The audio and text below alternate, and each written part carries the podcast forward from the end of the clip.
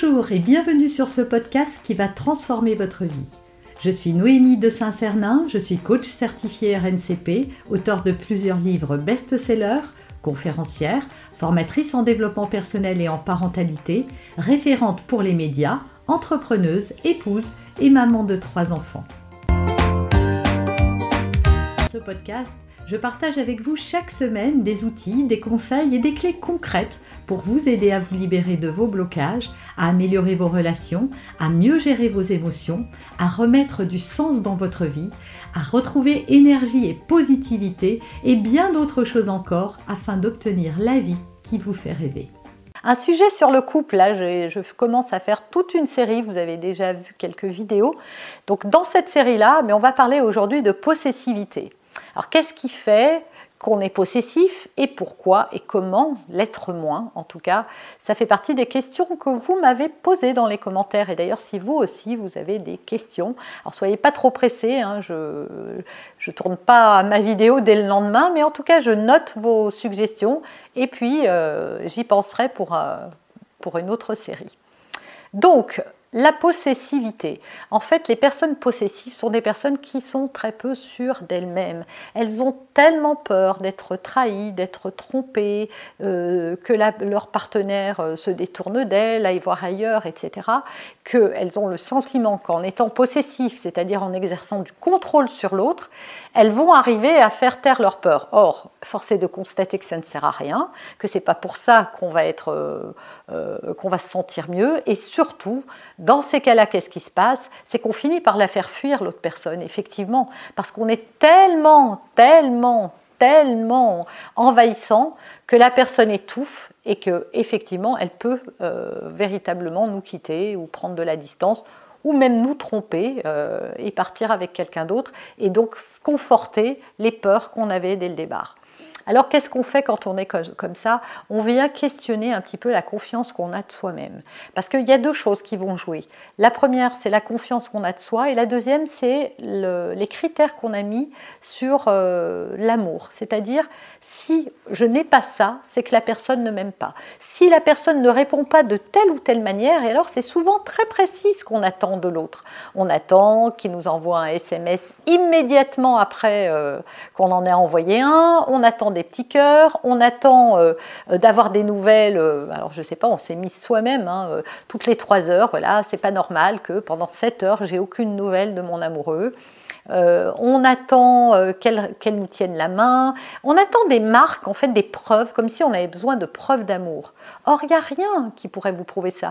Moi, je connais des tas de gens qui font tout ça, et qui par derrière font autre chose. C'est-à-dire que ce n'est pas parce que la personne va vous donner des preuves d'amour qu'elle est sérieuse. Ça, ça ne veut rien dire. Mais vous, vous vous racontez cette histoire, donc il va falloir arrêter de vous raconter cette histoire. Ça, c'est le point numéro un.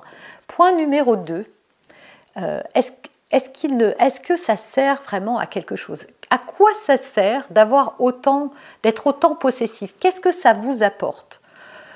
Pourquoi vous faites ça? Qu'est-ce que ça vient dire de vous? Quelle est votre histoire personnelle? Quel est votre passé? Qui vous a abandonné? Qui vous a trahi?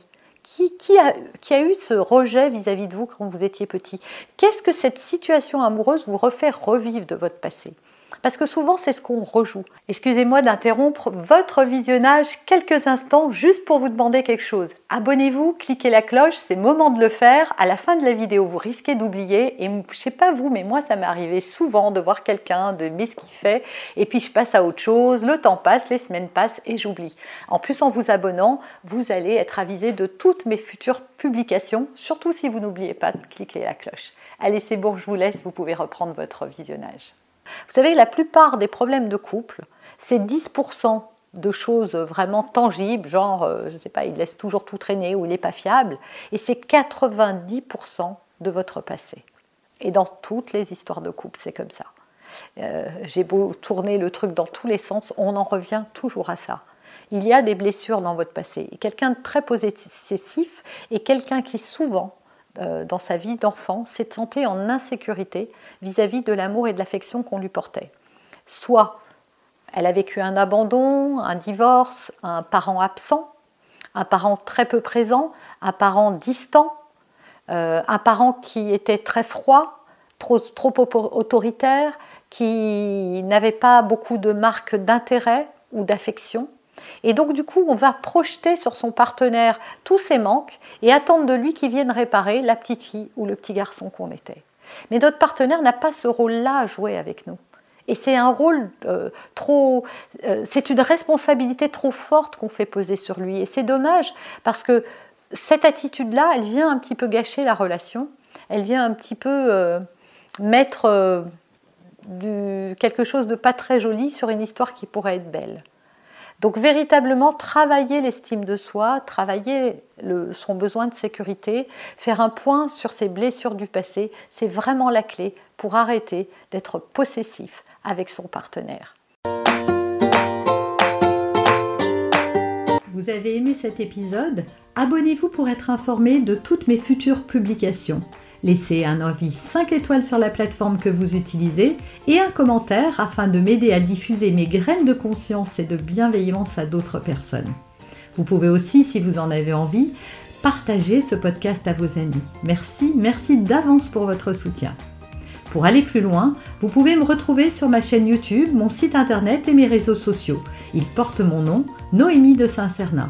Et si vous souhaitez aller plus loin et vous faire accompagner, venez rejoindre mes programmes de coaching et mes accompagnements. Tout est indiqué sur mon site internet www.noemidesintcernin.com dans la rubrique Mes coachings et formations. Vous pourrez également télécharger gratuitement les coffrets cadeaux que j'ai spécialement concoctés pour vous. À très bientôt